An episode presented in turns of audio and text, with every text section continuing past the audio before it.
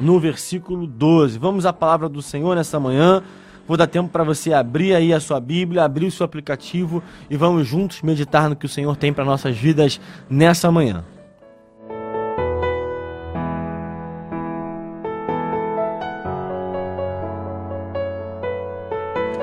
Provérbios 18, versículo 12 diz o seguinte: A arrogância precede a destruição a humildade precede a honra. Isso na versão NVT. Na versão NAA diz o seguinte: Antes da ruína, o coração humano se gaba, mas a humildade precede a honra. Hoje eu venho falar de dois sentimentos opostos, dois sentimentos que se anulam: a soberba e a humildade. Soberba versus humildade. Nós estamos num texto que fala exatamente sobre essas atitudes precedendo aquilo que vai acontecer com quem tiver essas atitudes no seu coração.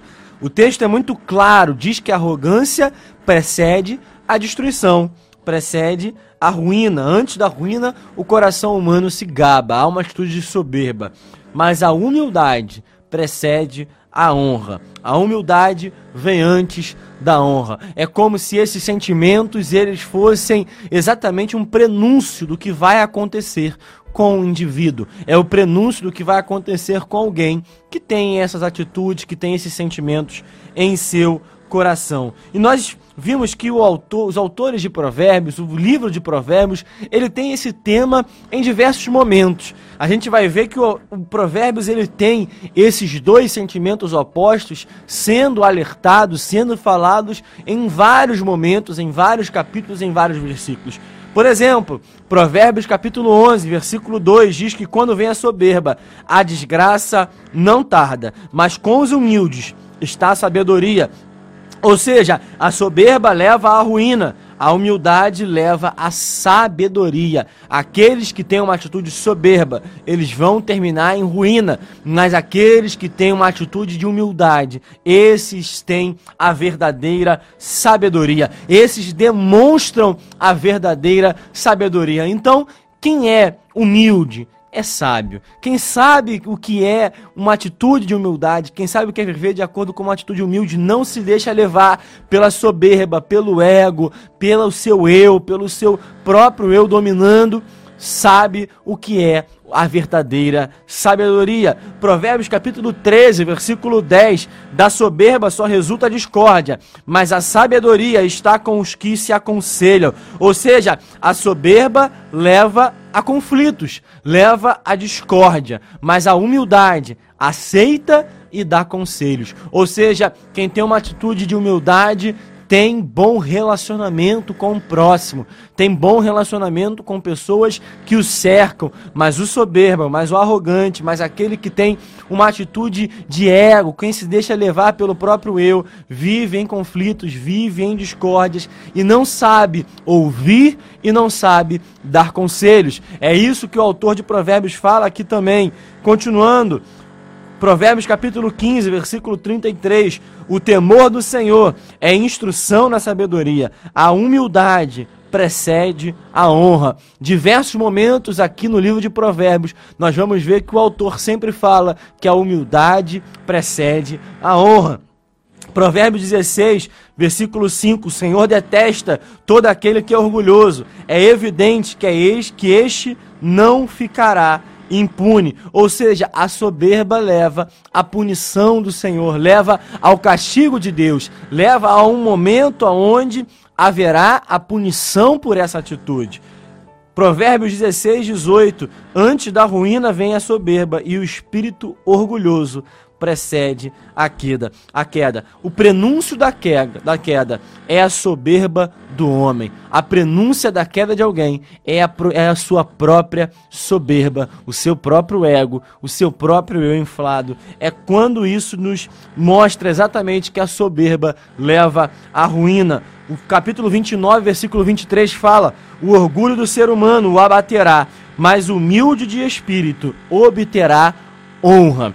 Ou seja, fica muito claro que o Senhor nos mostra aqui em Provérbios que aquele que tem uma atitude de soberba, uma atitude de ego inflado, uma atitude é, que leva o seu próprio eu a se dominar, a dominar a sua vida, a dominar a sua conduta, esse vai terminar na ruína, vai terminar na destruição, vai terminar em discórdia, vai terminar num caos. Mas o Senhor nos fala e também continua em Provérbios 22, versículo 4, dizendo que a recompensa da humildade e do temor do Senhor são riquezas, honra e vida. Ou seja, aquele que tem uma atitude de humildade, que teme ao Senhor, que sabe se colocar debaixo da mão poderosa do Senhor, esse terá riqueza, esse terá honra, esse terá vida. Ou seja, as consequências serão as melhores possíveis, porque essa, vida, essa pessoa decidiu viver uma vida de humildade, uma vida debaixo das mãos do Senhor, uma, uma vida onde sabe que não está sobre o seu próprio eu, que ele não é o seu próprio condutor, antes é o Senhor que conduz os seus passos, é o Senhor que determina as suas decisões, é o Senhor que direciona a rota que ele precisa tomar. E fica muito claro que o autor de Provérbios ele foca no tema do contraste entre a soberba e a humildade, entre o soberbo e o humilde. E eu anotei aqui, e eu quero dizer que não se chega no ponto final da honra sem se passar pela estação da humildade. Não se chega na honra de Deus sem antes passar pela humildade. Tem pessoas que têm tentado chegar até o lugar da honra, até o lugar da vitória, até o lugar aonde o Senhor honra, aonde o Senhor dá a vitória, dá a vitória aonde o Senhor exalta sem passar pela humildade. E aí eu aprendo que a verdadeira honra, que a verdadeira vitória, que a verdadeira exaltação no sentido divino só acontece quando nós temos uma atitude de humildade. Qualquer honra, qualquer atitude de exaltação que não provém da humildade, do temor do Senhor, de estar debaixo das mãos do Senhor, não é verdadeiro. É uma honra humana, é uma honra temporária, é uma honra passageira, é uma falsa honra, é uma honra que passa com o vento, é uma honra que pode até ter jeito de honra, fisionomia de honra, aparência de honra, mas não é uma verdadeira honra. É fundamental atravessar o caminho da humildade para chegar na honra de Deus. Sucesso sem humildade é humano, é ilusório, é temporário, tem prazo de validade, não tem estabilidade, não tem firmeza, não tem como se manter. Ou seja, só há honra para aquele que se humilha diante do Senhor, para aquele que se coloca diante da mão do Senhor. Tem pessoas que têm destruído a sua própria vida, têm destruído pessoas de vida ao seu redor, tentando fugir dessa parada obrigatória da honra, tentando fugir dessa estação obrigatória para chegar na honra, que é a humildade pessoas tentando mudar a rota, pessoas tentando pegar atalhos, tentando mudar a sua direção, tentando pegar uma rota aonde tem o seu ego inflamado, aonde confia na sua própria força, aonde confia, confia no seu próprio eu, na sua própria capacidade. E isso tem trazido frustração, decepção, tristeza para pessoas que têm tentado fazer essa atitude. Todo pecado é uma atitude de soberba. Toda vez que nós pecamos, nós estamos dizendo ao Senhor que nós somos o nosso próprio Deus, que nós estamos confiando na nossa própria força, confiando na nossa própria capacidade, confiando nos nossos próprios princípios e por isso nós falhamos. Nós vamos ver que a soberba entrou no anjo caído e por isso o diabo foi expulso dos céus.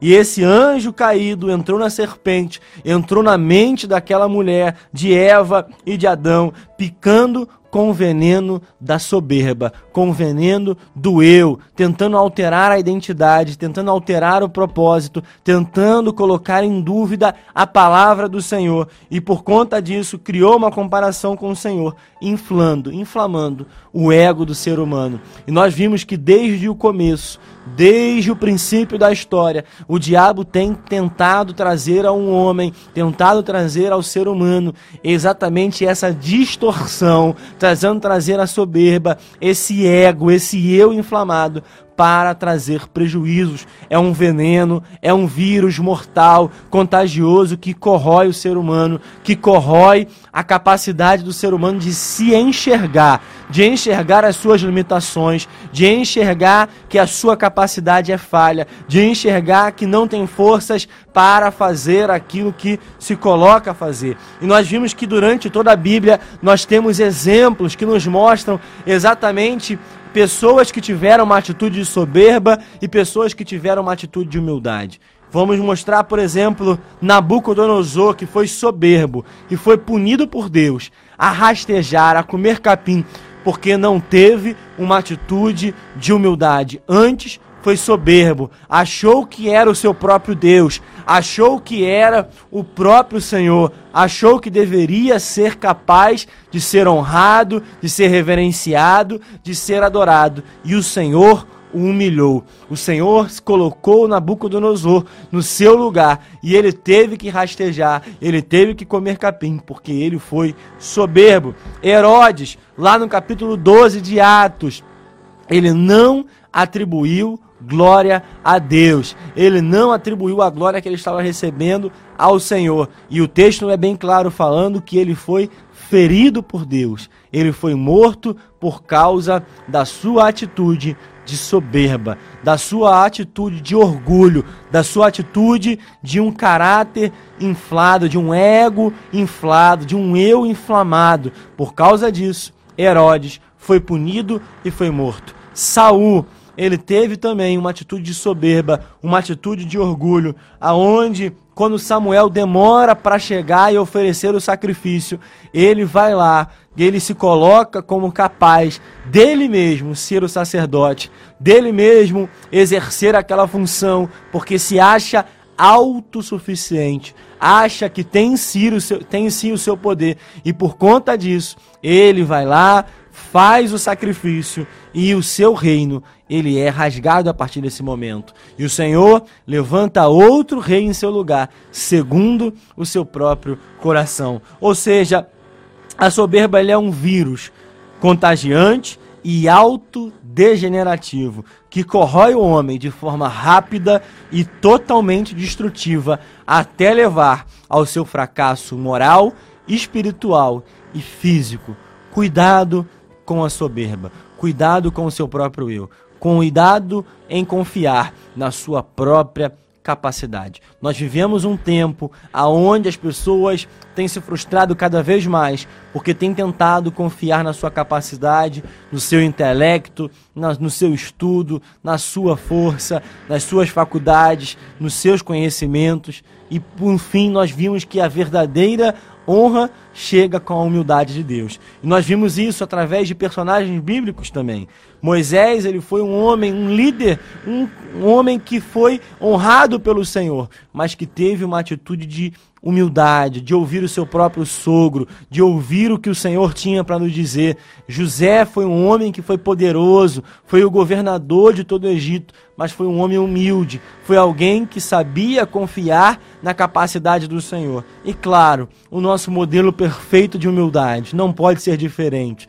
O nosso modelo perfeito de humildade é Jesus, que teve a sua vida inteira a humildade presente no seu caráter, mas também os seus ensinamentos sobre a humildade, onde ele fala: Tomem sobre vocês o meu jugo e aprendam de mim, porque sou manso e humilde de coração. Mateus 11, 29. Mateus 18, 14, 4 diz: Portanto, aquele que se humilhar como esta criança, este é o maior no reino dos céus. Lucas capítulo 14, versículo 11. Porque todo o que se exalta será humilhado, e o que se humilha será exaltado. Jesus ensinou sobre a humildade. Mais do que isso, Jesus ensinou com a sua própria vida, ensinou com a sua própria conduta, ensinou com a sua própria atitude. Jesus foi um exemplo de humildade vivo. E ele falou para os seus discípulos, lá em Mateus capítulo 20, versículo 26 ao 28, Mas antes, entre vocês não será assim. Pelo contrário, quem quiser tornar-se grande entre vocês, que se coloque a serviço dos outros. E quem quiser ser o primeiro entre vocês, que seja servo de vocês, tal como o filho do homem que não veio para ser servido, mas para servir e dar a sua vida em resgate por muitos. Ou seja, Jesus estava dizendo: se você quer ser exaltado pelo Senhor, seja servo, seja humilde, se humilhe perante o Senhor, se humilhe perante o seu próximo, tenha uma atitude de servir ao próximo, porque o Senhor vai exaltar. E para finalizar, não há texto que eu poderia dizer que o próprio exemplo de Jesus, quando Paulo lá em Filipenses fala, também entre vocês, o mesmo modo de pensar de Jesus, que mesmo existindo na forma de Deus, não considerou ser igual, a Deus, algo que deveria ser retido a qualquer custo. Pelo contrário, ele se esvaziou, assumindo a forma de servo, tornando semelhante a seres humanos e reconhecido em figura humana, ele se humilhou, tornando-se obediente até a morte e a morte de cruz. Por isso também Deus o exaltou sobremaneira e lhe deu o nome que está acima de todo nome, para que ao, ao, nome de Jesus se dobre todo o joelho nos céus e na terra e debaixo da terra, e toda língua confesse que Jesus Cristo é o Senhor, para a glória de Deus Pai. Ou seja, Jesus ele se humilhou e foi exaltado por Deus, foi exaltado pelo Pai, e o nome dele é adorado por todos nós, por toda língua que precisa confessar que ele é o Filho de Deus, ele é o Rei da glória, ele é o Rei dos Reis. Irmãos, se coloque hoje com uma atitude de humildade perante o Senhor e servindo ao seu irmão, porque a honra do Senhor vai chegar para a tua vida e você vai ser muito abençoado em nome de Jesus. Essa é